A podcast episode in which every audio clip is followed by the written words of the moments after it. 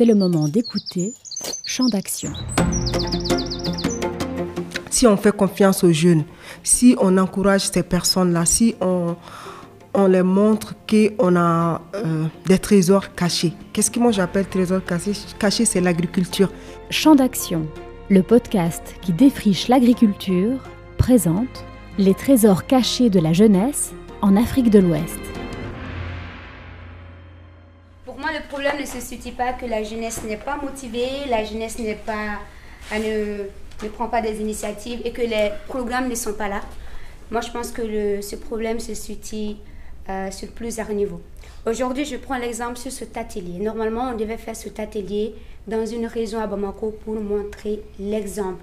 Là où on fait l'agriculture. Parce que ici, ce n'est pas ici qu'on va trouver la solution. Tout ce qu'on va dire, c'est vrai, on va partager des expériences, on va proposer des solutions. Mais moi, je pense que ce n'est que sur le terrain qu'on peut savoir les vraies réalités, comment faire la différence, qu'est-ce qu'il faut changer, qu'est-ce qui n'a pas été fait, qu'est-ce qu'on doit faire aujourd'hui? Il ne s'agit pas de dire que la jeunesse doit se donner la main pour travailler ensemble. C'est la jeunesse qui ne partage pas la même vision. Parce qu'il y a d'autres problèmes qui sont là. C'est la jeunesse qui ne euh, veut pas évoluer ensemble. Donc moi, je pense qu'aujourd'hui, il est important qu'on soit dans la pratique, qu'on essaye de voir qu'est-ce qui a été fait, qu'est-ce qu'il faut améliorer. On parle d'agriculture aujourd'hui, on devait peut-être aller à Sikasso avec euh, ce débat. On part voir ces agriculteurs qui sont sur le terrain, c'est faire mieux. Aujourd'hui, qu'est-ce qui ne va pas? Et ils seront mieux nous dire aujourd'hui le problème se situe où? Et là-bas, on pourra peut-être avoir l'amour euh, d'investir, l'amour et de travailler dans ce domaine. Parce qu'aujourd'hui, il y a un constat qui est là aujourd'hui. Quand on veut une initiative, on le fait tous dans la capitale. Peut-être ici à Bamako, les Sénégalais vont le faire à Dakar, ainsi de suite. Et si tu vois un jeune ou une personne prendre l'initiative pour aller dans la région, parce qu'on lui a dit, c'est là-bas que les ONG vont t'accompagner, parce que c'est une fois là-bas que tu vas avoir des millions. Une personne qui s'engage comme ça, ça ne va pas aller loin. C'est ça le problème. Alors aujourd'hui, on doit être sur le terrain. Si nous voulons changer les choses, il faut qu'on soit dans la pratique. C'est bien de faire des formations, c'est bien de proposer tout cela, mais il faut être sur le terrain. Merci. La jeune femme qui vient de s'exprimer s'appelle Fatoumata. C'est durant un atelier sur la jeunesse que SOS Fin a organisé en 2021 à Bamako, au Mali, qu'elle a lancé cet appel à se rendre sur le terrain. Fatoumata a raison. L'agriculture ne se pratique pas en discutant dans une salle de conférence.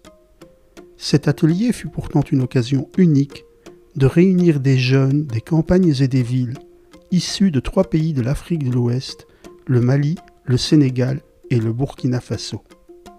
Une des questions discutées fut la place qu'il faut accorder aux jeunes qui n'ont connu que la ville et qui veulent devenir paysans. Vous écoutez Champ d'action, première partie, de la ville à la campagne. On veut installer des jeunes dans le monde rural, des jeunes qui se disent agronomes, qui n'ont pas de conviction. Et vous voulez de résultats. Comment est-ce que vous pouvez avoir de résultats? Jamais de la vie n'y aura de résultats. Qu'on ne se leurre pas. Bonsoir, moi je m'appelle Mahamadouba, je suis technicien d'agriculture. Euh, je suis également entrepreneur rural. Pour, aider une personne qui veut s'orienter vers l'agro-business, il faut d'abord qu'il soit animé de convictions fortes. Il faut qu'il aime d'abord l'activité. Sans quoi, même si vous, l'installez avec un paquet de 100 millions, mais c'est d'emblée voué à l'échec. Les intéressés qui seront installés, qui seront appuyés, qui seront aidés, qui seront aidés dans ce sens, il faut qu'ils soient d'abord de convictions fortes. Il faut qu'ils aiment l'activité. Parce qu'une personne, même si vous je, je vais vous dire une chose, une personne, même si vous n'avez pas les moyens de ce que vous voulez faire, tant que vous êtes animé de conviction, peut-être ça va prendre du temps, mais un jour vous allez vous faire un chemin. Ça, c'est sûr et certain. Donc, moi, je pense que les jeunes que les projets et programmes veulent aider, il faut qu'ils ciblent les bonnes personnes il faut qu'il cible les bonnes personnes. On ne peut pas enlever un jeune ici à Bamako qui a passé toute sa vie à courir dans les bois de nuit tels que les Ibiza et consorts, vouloir l'installer en Dembougou en lui donnant 5 hectares, en lui donnant des motoculteurs et des batteuses et vous voulez que ce jeune donne des résultats. Ça, c'est impossible. Ça, c'est impossible. Donc, moi, je pense que il y a des jeunes qui sont là-bas dans les terroirs, qui sont là-bas dans la brousse. Qui, depuis qu'ils sont nés, ils ne connaissent rien à part l'agriculture. Eux, ils méritent d'être aidés. Quand vous leur poussez juste un peu, ils vont donner des résultats. Mais parmi nous aussi, des jeunes diplômés qui ont étudié, qui ont fait des, des grandes universités, mais qui veulent donner des résultats dans ce secteur, je pense que si nous sommes ciblés et si nous sommes accompagnés comme il se doit, nous allons être de référence. Et ça va inciter d'autres jeunes aussi à se rentrer vers l'agriculture. Merci. Excusez-moi, Oui, je sais. Excusez-moi, je vais encore me donner la parole. les femmes, oui, les femmes ne parlent pas beaucoup, donc je vais me donner la parole. Et je vais répliquer à Grappa. Attends, j'arrive d'abord. Non, je vais oublier ce que j'ai à dire. Non, attendez. Il faut noter, il faut noter. Non, attendez, monsieur Ba, je suis, je suis ah, d'accord avec vous. C'est pas avis de pouvoir. Hein. Je suis d'accord avec vous, mais pas totalement. Alors, je, je vais vous poser une question. Euh, je suis Kamara Bintou, je suis malienne, je suis entrepreneur. Peut-on faire quelque chose, par exemple, euh, dont on ne connaît pas la valeur Par exemple, une personne, on, sait qu'au village, dans le monde rural, les gens qui font l'agriculture, ce qu'on appelle l'agriculture familiale, ils ne le font ni par passion, ni pour l'argent. Ils le font pour vivre. Vous voyez? Maintenant, ce, jeune dont vous parlez qui est là à Bamako, il a vécu toute sa vie ici à Bamako. Je prends l'exemple, un jeune comme ça, Peut-être que ce jeune, il a fait l'hyper de Katibrou comme vous, il n'a jamais été dans un village, mais il a étudié et il connaît la valeur de la terre. De la terre. Il sait qu'en faisant de l'agriculture, il va booster les PIB. Il sait qu'en faisant de l'agriculture, il va booster l'économie du Mali. Il sait qu'en faisant de l'agriculture, il y a ça ou ça ou ça ou ça ou ça ou ça. C'est que malheureusement, ces jeunes du village, lui, il ne sait pas. Lui, il fait l'agriculture juste parce qu'il doit vivre. Il n'a pas... Le seul choix qu'il a, c'est de cultiver pour se nourrir. Donc je ne suis pas totalement d'accord avec vous. Il ne faut pas qu'on soit très négatif, mais je suis d'accord avec vous quand vous avez dit qu'on doit mieux identifier les jeunes parce qu'on ne peut pas euh, faire quelque chose comme ça si on ne l'aime pas. Il faut être passionné par la terre. Moi, mon père, il, était enseignant, mais toute sa vie, depuis que je suis née jusqu'à aujourd'hui, quand j'étais petite, on n'achetait rien au marché. Il cultivait tout à la maison, mon papa. Aujourd'hui, il est à la retraite, il est au champ, à Caille. Mon père, il est là-bas tellement qu'il aime la terre, il a aimé l'agriculture. Lui, il aime ça, c'est quelqu'un, euh, il ne le fait pas pour l'argent, mais il le fait parce qu'il aime. Et s'il décide de lier passion et argent, il sera très riche. Vous voyez, non? C'est tout ce que je voulais dire. Je me retire la parole. Devenir riche, comme le dit Bintou, certains jeunes en rêvent. Mahamadou nous a expliqué quels sont ses rêves pour la riziculture en fait, chaque personne a sa façon de voir les choses, de comprendre les choses. Mais moi, je pense que quand on est entrepreneur, d'abord, euh, c'est les profits qui sont visés, c'est les profits qui sont recherchés. Quand moi j'ai un profit entrepreneurial, ce qui veut dire moi c'est de l'argent que j'aime et c'est de l'argent que je cherche. Et qui parle de chercher de l'argent, avoir de l'argent, parlera forcément euh, d'agro-business. Euh, produire 3 hectares, 4 hectares, 5 hectares, bon, en fait, euh, dans le cadre d'une exploitation familiale, c'est pas mal en soi, mais pour quelqu'un qui est, qui est, très ambitieux, pour quelqu'un qui voit très loin et pour quelqu'un qui veut contribuer vraiment euh, au développement de son pays tout en créant de l'emploi, tout en luttant contre le chômage et tout ce qui s'ensuit, il va de soi qu'il vise loin et qu'il ait cette idée, cette, cet esprit de l'agro-business. Parce que l'agro-business, faut pas se leurrer, donc euh, c'est un secteur euh, d'investissement suffisant où on investit suffisamment de fonds. Donc, euh, et voilà, donc, et quand on investit suffisamment de fonds, il y va de, il y va de soi que nous créons de la richesse. Bon, en fait, je ne suis pas aujourd'hui dans cette dynamique, dans cette optique, mais ça fait partie de mes projets à long terme où je me vois euh, parmi l'un des plus grands producteurs de riz du Mali. C'est un projet ambitieux, mais j'y crois. L'approche de Mahamadou est celle de l'agro-business. Tous les jeunes ne sont pas d'accord avec lui.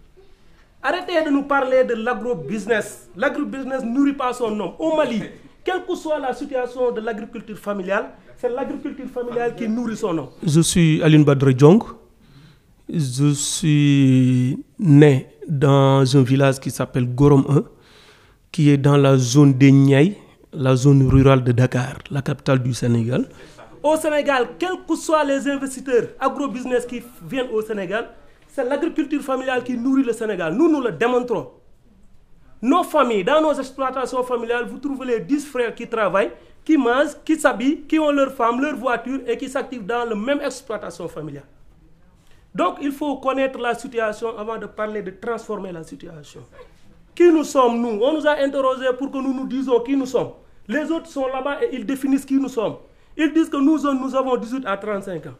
Nous jeunes, nous disons que nous avons 18, 40 ans et nous sommes des jeunes. Nous sommes actifs jusqu'à 50 ans, nous sommes des jeunes. C'est la culture. Moi, je pense que c'est la situation, c'est la place qu'occupe le jeune dans l'exploitation familiale qu'il faut transformer. C'est quoi sa responsabilité au sein de l'exploitation familiale? Transformer, ce n'est pas tracer un hectare de terre pour le jeune et le sortir de l'exploitation familiale. C'est de lui responsabiliser. Ce n'est pas chercher 5 hectares et le détacher de sa famille. C'est sa famille qui l'a installé. C'est sa famille qui l'a motivé. Ensuite, Alioun nous a expliqué comment il analyse la discussion qu'il a eue avec Mahamadou. C'est des gens qui pensent que être entrepreneur jeune dans le monde agricole et n'étant pas inséré dans une exploitation familiale, avoir son propre exploitation signifie être agro-business. C'est ce qui faisait tout le sens de ce débat-là. Et, pour toi, c'est pas de l'agro-business C'est pas de l'agro-business au point que nous, nous appelons agro-business les gens qui exploitent les 100, à partir des 100 hectares, 200 hectares. Pour moi, ils sont dans l'exploitation familiale. Parce que lui qu'il disait, quand je lui dis que tu es dans l'exploitation familiale, c'est lui, avec sa femme, avec des cousins, avec même ses enfants, en tant que petite famille, avec des jeunes qu'il prend qui viennent du sud, des saisonniers, comme je le fais avec ma grande famille, dans ma grande exploitation, dans, mon, dans ma grande exploitation agricole. C'est ça. Donc, c'est de grandes exploitations agricoles et de petites, tout simplement. Mais dire ici qu'il est agro-business alors qu'il sait nettement qu'il est concurrencé par les vrais, vrais agro-business, les étrangers, les investisseurs étrangers, il sait lui-même qu'il n'est pas agro-business. Vous écoutez Champ d'action. Deuxième partie, l'agroécologie. Au départ, l'exploitation agricole des parents d'Alioun ne pratiquait que le maraîchage. Avec l'accord de son papa, Alioun a introduit de la diversification, de l'élevage, de la production de lait, des poules pondeuses. Alioun aimerait que cette transition soit la plus respectueuse possible de l'environnement. Il aimerait être un des pionniers de l'agroécologie au Sénégal. Mais cette façon durable de faire de l'agriculture est-elle suffisamment soutenue au Sénégal? On parle de l'agroécologie, mais il faut que ça, ça arrête de rester un concept. Il faut que ça soit une réalité dans nos zones. Il faut que les gens diminuent les pesticides, les engrais chimiques. Il faut que les gens produisent sain. Il faut penser à la santé du consommateur. Donc, c'est l'avenir de tout. Donc, je dirais pas en tout cas bio, mais tendre vers l'agroécologie est l'avenir de nos exploitations et l'avenir de notre métier parce que le client et le consommateur deviennent de plus en plus exigeants. Donc on est dans l'obligation d'aller vers. Aminata, 29 ans, est aussi une pionnière. Elle a lancé une ferme agroécologique à Kolda au Sénégal. Elle confie que son initiative bute encore sur certains obstacles. Bonjour, euh, je m'appelle Aminata Lee, je suis copropriétaire de la ferme agroécologique Sorange qui se trouve euh, à Kolda dans le sud du Sénégal. Nous sommes dans un village qui fait partie des plus, un pays, une, une des régions les plus pauvres du, du, du, Sénégal. Donc le fait de dire que je vais faire de l'agroécologie, eux, ils le prennent pour quelque chose d'élitiste. Ils se disent que non, non, vous, c'est parce que vous avez les moyens que vous dites que vous, vous allez faire de l'agroécologie, vous n'utilisez pas d'intrants, nous, on est obligé d'acheter. Ou bien, euh, on prend l'exemple de nous, notre production a toujours un problème pour l'écoulement parce que si on prend une ménagère qui a 1000 francs, disons 1,50€ pour aller au marché et il est obligé d'acheter tout ça pour euh, nourrir euh, sa famille, bien sûr qu'il va favoriser euh, la quantité plutôt que la qualité. Et ce que les gens ne, ne, ne prennent pas en compte, en fait, c'est que nous, on n'achète pas dans la ferme, nous, on n'achète pas d'intrants. Nous, on est, parce que c'est une ferme intégrée. Donc, tout ce dont on a besoin, on le trouve sur place dans la ferme, que ce soit les biopesticides, aussi euh, les intrants naturels, l'amendement et tout, ce qu'on fait, tout provient de la ferme. mais ils ne comprennent pas aussi que s'ils partent au marché, donc avec les produits qu'ils achètent, ils ont des problèmes des fois pour euh, ce qui est d'une alimentation qui n'est pas, qui n'est pas bonne qui n'est pas nutritive et qui peut aussi les forcer des fois à aller à l'hôpital. Donc c'est des doubles charges qu'ils ne prennent pas en compte. Donc nous, on, prend, on croit que l'agroécologie d'un côté aussi c'est conscientiser. On a un rôle euh, d'être les médecins des gens qui sont là-bas et d'éducateurs aussi. Durant l'atelier, les jeunes ont identifié les problèmes auxquels ils sont confrontés. En haut du classement, ils ont placé les difficultés d'accès à la terre. Troisième partie. L'accès à la terre et le rôle des femmes. On ne va pas baisser les bras non plus, mais c'est un réel problème. Un problème lié euh, aussi à, à, des, à, des, à des us coutumes hein, euh, pour, pour, pour, beaucoup. Seynabou est une jeune afroféministe. Par exemple, si je prends le cas du Sénégal, en Casamance, euh, il, y y a des parties où les femmes ont euh, des problèmes d'accès à la terre, mais il y a d'autres, les femmes n'ont pas du tout de problème d'accès à la terre. Au contraire, c'est elles-mêmes qui cultivent, elles ont accès à la terre. Mais avoir accès à cette terre-là ne veut pas dire que ce qu'elles cultivent, elles sont les premières à en bénéficier. Les femmes sont particulièrement confrontées à ces difficultés. Aminata explique comment les jeunes sénégalaises essayent de trouver des solutions pour accéder à la terre. Oui, en fait, il y a un modèle au Sénégal que les jeunes ont développé actuellement. Donc, euh, ça s'appelle le Baysedo, ça veut dire en, Wolof, euh, cultiver et partager. Mhm. Donc, euh, le concept, c'est quoi? On a, on a des terres et des fois, on voit des femmes qui, qui n'ont pas accès à à des terres. Donc, euh, ils essayent de voir comment contourner cela et faire ce partage. Euh, donc, euh, l'exemple, c'est que vous, vous, vous, vous, avez des hectares. Ces femmes qui se sont regroupées en GIE, groupement d'intérêt économique, ou bien des associations, mm-hmm. peuvent venir voir ce particulier et, voir, et, et signer une convention. Et elles, elles vont produire et une fois que la production elle est prête, c'est soit elle écoule et puisse euh, faire le partage des bénéfices avec euh, l'exploitant, le, celui qui, possède les terres, ou bien aussi s'il y a, euh, se partage aussi la récolte. Donc c'est ça. En fait, c'est à leur manière, c'est à eux de voir la convention qu'ils vont signer. En tout cas, c'est pour faciliter à ces femmes qui n'ont pas les moyens d'avoir des terres, que ça soit peut-être de, de, à cause des, des, coutumes, parce que la plupart du temps, les femmes ne sont pas autorisées à avoir des terres. Donc c'est soit ça, soit elles n'ont pas les moyens aussi d'accéder à ces terres. Mais d'après certains témoignages recueillis, il n'y a pas que le problème d'accès à la terre qui est inéquitable pour les femmes. Voici ce que nous ont confié Aïssa et Fatimata, deux jeunes paysannes du Burkina Faso, âgées de 23 et de 25 ans.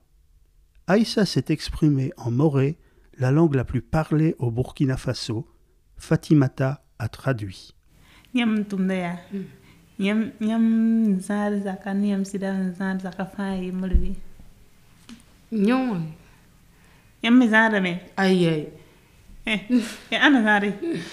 C'est hmm, Que, que c'est son mari seulement qui s'occupe de la famille. C'est son de d'abord. Hey, façon de mais ni ligre bi bi ni boy. Eh. Comment ça Toi, tu t'occupes pas de ta famille? Son de d'abord les ados. Qu'elles s'entraident. Qu'ils s'entraident Oui. Pourtant, les femmes travaillent plus que les hommes. Ben oui. C'est les femmes qui travaillent plus que les hommes. Les hommes ne travaillent pas. Bon, problème. On sent bien la difficulté qu'ont ces paysannes à s'exprimer devant un journaliste européen qui est un homme de surcroît. Ça reste toujours un, sujet sensible. Parce que déjà, lorsque tu vas voir ces femmes-là, tu parles de genre directement. Elles ont déjà cette idée-là que tu veux, euh, tu veux bâcler la coutume. Salimata, 22 ans, est malienne. Elle milite dans des associations féminines. Elle nous explique comment elle réussit à parler aux paysannes sur le terrain. Donc directement, nous, on ne, leur parle pas directement de on veut l'égalité hommes et femmes. on ne va pas directement vers là-bas, mais on va leur demander, par exemple, quelles sont les difficultés que vous rencontrez. Et généralement, elles disent qu'elles n'ont pas accès aux terres. Généralement, elles sont euh, mariées ou lorsque elles produisent, le revenu ne les appartient pas. Donc elles-mêmes, au lieu que nous, nous leur parlons d'égalité femmes, elles-mêmes, elles viennent nous, nous, nous dire les difficultés qu'elles rencontrent. Donc, à travers cela, maintenant, nous, nous essayons maintenant de les sensibiliser et d'essayer de trouver une solution à, à travers cela. Sinon, on discute beaucoup avec ces femmes-là. On discute beaucoup, vraiment beaucoup, beaucoup avec ces femmes-là. Et vous mettez en place un plan d'action commun? Comment vous, envisagez euh, l'avenir pour... Euh, pour changer cette situation d'inégalité et de patriarcat, parce que c'est comme ça qu'il faut l'appeler. Ah oui, exactement. Avec Sahelo Women, nous sommes en train de mettre en place, euh, comme je l'ai dit, un plan d'action. Et ce plan d'action à travers Sahelo, c'est-à-dire on va, on, va, on va autonomiser la femme financièrement pour qu'elle soit, euh, on, on prenne en compte elle soit, euh, on va dire, consultée à travers les, prises de décision, qu'elle soit impliquée à travers les décisions qui les concernent, elles. Donc, nous allons renforcer l'agriculture, comme je le dis, et euh, nous allons d'abord euh, les amener à une autonomisation financière, les sensibiliser, leur le, permettre de s'exprimer et de dire les difficultés qu'elles rencontrent. Je pense qu'à travers cela, surtout les jeunes filles, nous ciblons principalement les jeunes filles parce que si nous voulons un changement, nous, devons aller avec les plus jeunes pour que lorsqu'elles puissent... Euh, l'avenir, c'est les jeunes, on va dire. Mhm. L'avenir, c'est les jeunes. Et donc, nous allons avec les plus jeunes pour voilà, vraiment arriver à une autonomisation financière des femmes à travers l'agriculture. Mais tu ne crois pas que tu as besoin de faire un plaidoyer politique pour ça? C'est une action politique que tu mènes. Exactement, je vais dire, euh, il y a le plaidoyer politique, mais il ne faut pas euh, qu'on se, qu'on se monte le plaidoyer politique. Si on ne s'en tient qu'au plaidoyer politique, on ne va arriver à rien. Parce que tout le temps, il y a des plaidoyers, il y a des plaidoyers, mais il n'y a pas d'action, il n'y a pas de suivi derrière.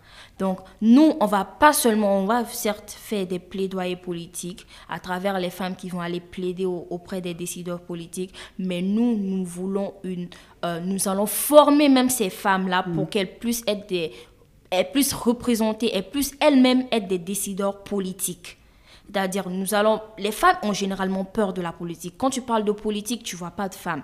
Donc, nous, au lieu que les femmes soient de simples électeurs, euh, on va dire, on vote seulement, on va pas seulement voter, mais nous, les femmes, nous allons nous-mêmes être des décideurs politiques. C'est-à-dire, on va vraiment sensibiliser ces femmes-là pour qu'elles puissent vraiment arriver à, à, à, à avoir confiance en elles, à se dire qu'elles peuvent, oui, elles peuvent elles-mêmes occuper des postes de décision. Parce que même si nous allons faire des plaidoyers autour de la table ronde, s'il n'y a pas de femmes autour de cette table ronde-là, euh, je pense que euh, les, les, hommes, on va dire, euh, ils, peuvent pas, ils peuvent se mettre à la place des femmes, mais ils ne sont pas les femmes pour prendre en compte les vraies préoccupations des femmes.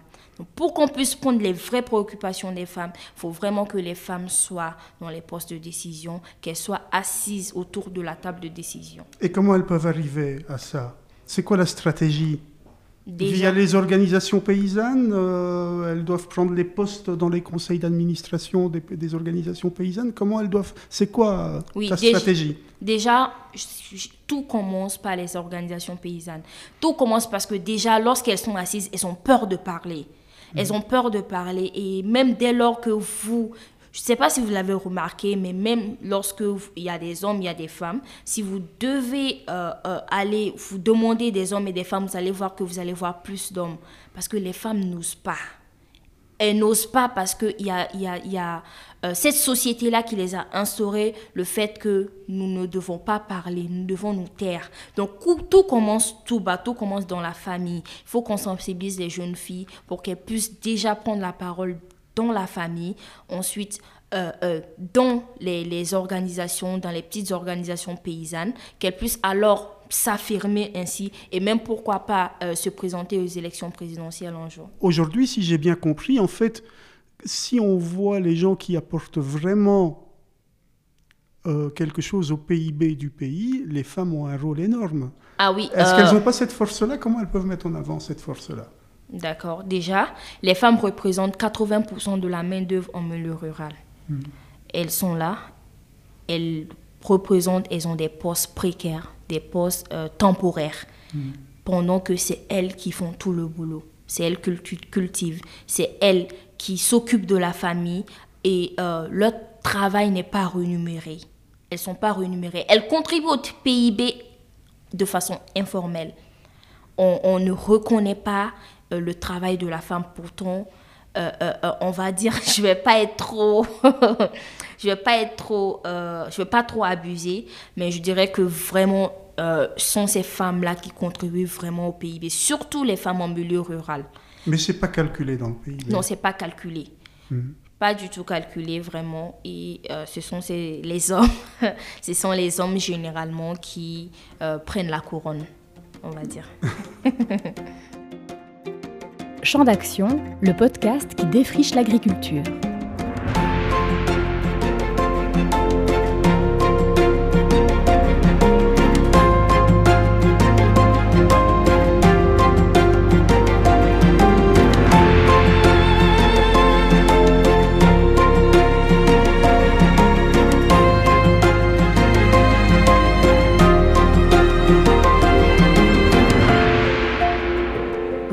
Champ d'action.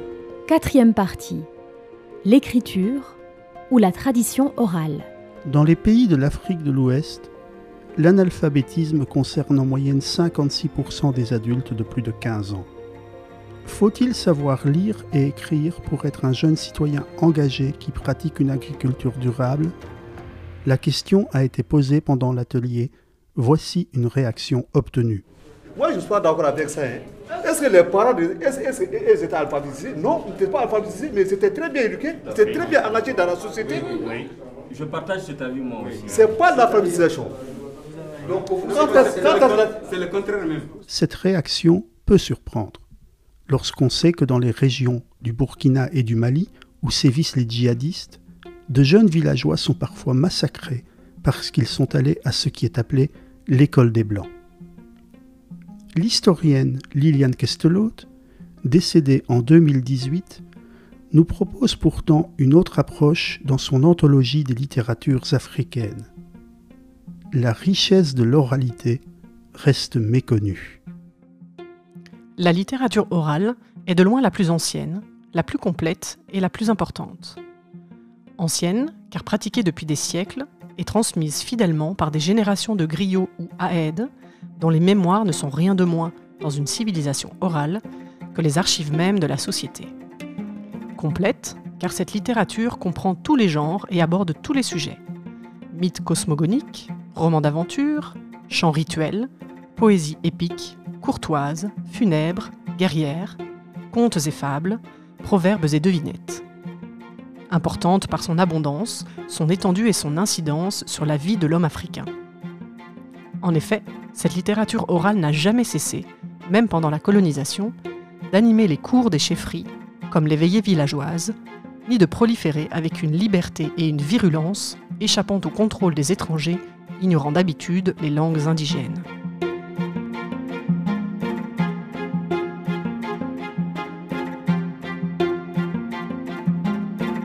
Cinquième partie, la jeunesse et les migrations. Je m'appelle Salif. Je suis du Burkina Faso, précisément dans la région du Nord. J'ai fait le jardinage au Burkina Faso dans mon village. J'ai des frères même qui étaient en Amérique, mais présentement ils sont revenus au Burkina Faso. Et ça s'est passé comment quand ils sont revenus? Ils sont revenus, ils avaient réussi ou, euh, ou ils étaient, ou c'était un drame? Oui, sincèrement dit, ils ont réussi. Ils ont réussi Oui, j'ai un frère euh, présentement au Burkina Faso. il est sincèrement reconnu par la société même, ah. à, cause de son voyage en Amérique. Mais et alors, est-ce que ça, ça est-ce que ça fait que tu es pour le fait de, partir vers, euh, vers l'Europe ou l'Amérique ou est-ce que tu te conseillerais plutôt aux jeunes de rester? À cause de mon travail, si je gagne à rentrer dans les pays européens, peut-être je peux évoluer même dans, sur, mon travail. Je peux aller là-bas, avoir des formations sur mon travail et hmm. puis venir être personnel même. Ah être, ça veut dire, un maître de mon travail. Réaliser un podcast sur la jeunesse en Afrique de l'Ouest c'est immanquablement parler des migrations. En 2019, l'Organisation internationale des migrations estimait à plus de 8 millions de personnes le nombre de migrants originaires de l'Afrique de l'Ouest. Le jeune malien Nji Koulibaly, 25 ans, est membre d'une organisation qui tente de proposer des alternatives agricoles aux jeunes tentés par le grand voyage. Djikouliwali, chef de projet à l'Organisation des jeunes africains pour le développement et l'émergence en abrégé OJAD. On leur a montré des vidéos de naufrages tels que Gibraltar, etc. et surtout les, techniques de sauvetage employées. Et quand un jeune a vu ces histoires, ces vidéos, les bâtons, euh, ces, vidéos de naufrages, et également, une fois arrivé au Maroc, on lui a montré la frontière Melia, qui d'une part juste première ville euh, espagnole, ou la frontière entre Espagne et Maroc, où il a vu les bars de plus de 7 mètres, il a vu les jeunes d'autres jeunes qui ont quitté chez eux, ils sont là-bas des ans, ils n'arrivent pas à entrer, ils ne peuvent plus revenir,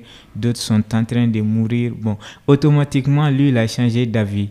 Bon, on dit, bon, partant de là, tu changes d'avis, ça c'est bien, mais tu, si tu retournes pour une activité de maraîchage, on doit également t'expliquer les nouvelles techniques euh, de maraîchage de nos jours. Et vous avez des, des téléphones Android. Mm. Donc, accéder au marché n'est même plus un souci pour vous. Étant chez vous, après les récoltes, vous partagez vos produits sur le marché à travers vos Android, vos téléphones Android, vous aurez les clients. Et vous pouvez même constituer un groupe WhatsApp qui peut aller au-delà de 200 personnes. Vous pouvez créer une page Facebook. Donc, euh, vous pouvez vendre vos produits de maraîchage facilement. Et on arrive à les conscientiser partant de ces, de ces aspects et partant de ces choses qui sont vraiment palpables sous les yeux de nous tous. En ce qui concerne les, les, les jeunes qui sont dans les zones urbaines, que déjà, euh, l'employabilité, la question d'employabilité à Bamako est devenue très difficile. Il faut vraiment avoir des réseaux, des connaissances pour être employé. Bon, maintenant, ces jeunes qui sont nés ici, qui ne connaissent pas, on va dire entre parenthèses, ou qui n'ont pas fait un tour dans une zone rurale, quand tu viens vers eux, vous allez échanger. Ils ont déjà un diplôme ou ils ont, ils ont été déscolarisés. Les parents sont pauvres, ils se nourrissent avec des petits bricolages au marché, etc. Donc quand ils les sensibilisent, leur montrer l'importance du maraîchage parce que tout le monde sait actuellement que c'est l'agro-business ou l'agroalimentaire qui est au top, aviculture, maraîchage.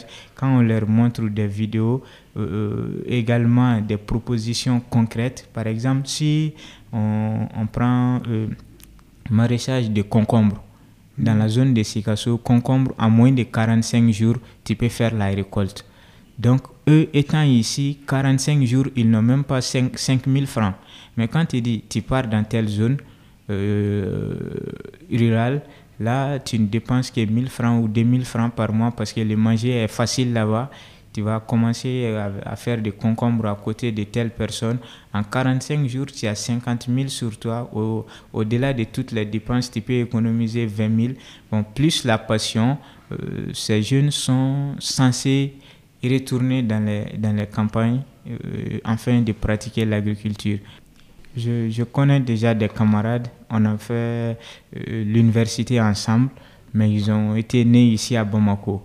Et quand on leur a parlé de chez nous, parce que nous on a quitté les zones rurales pour venir étudier, quand on leur a parlé de ça, ils ont été motivés, curieux même d'aller dans ces zones voir comment on cultive, voir comment on fait maraîchage, aviculture, etc.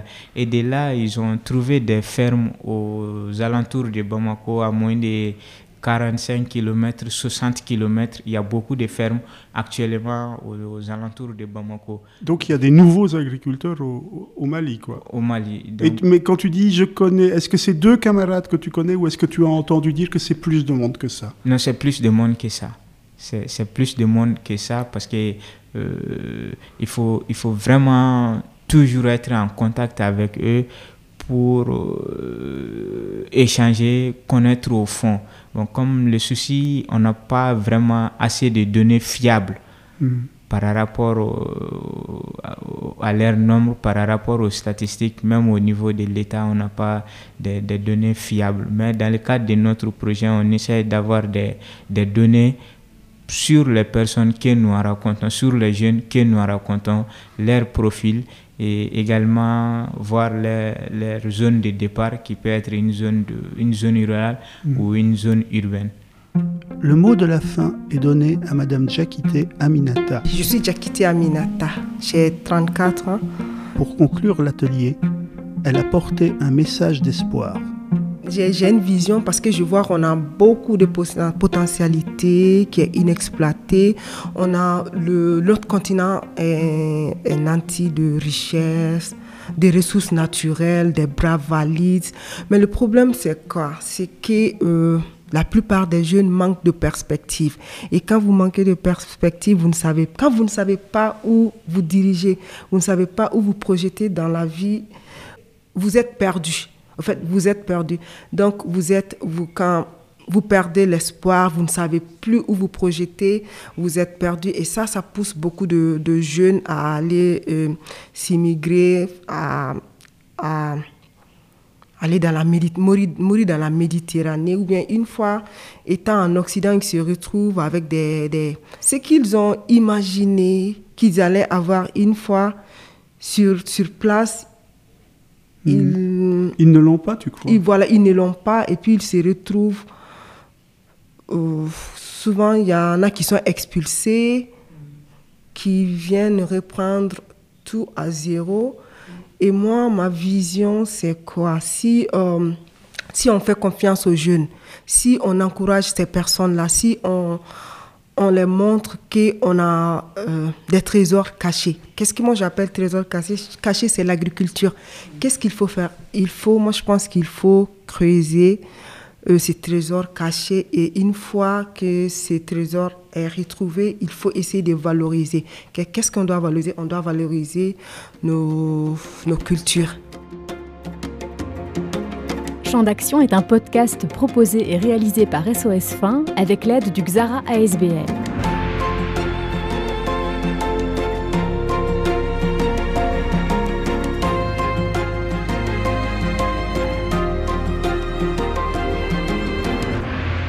Retrouvez les podcasts de SOS Fin sur www.sosfin.be.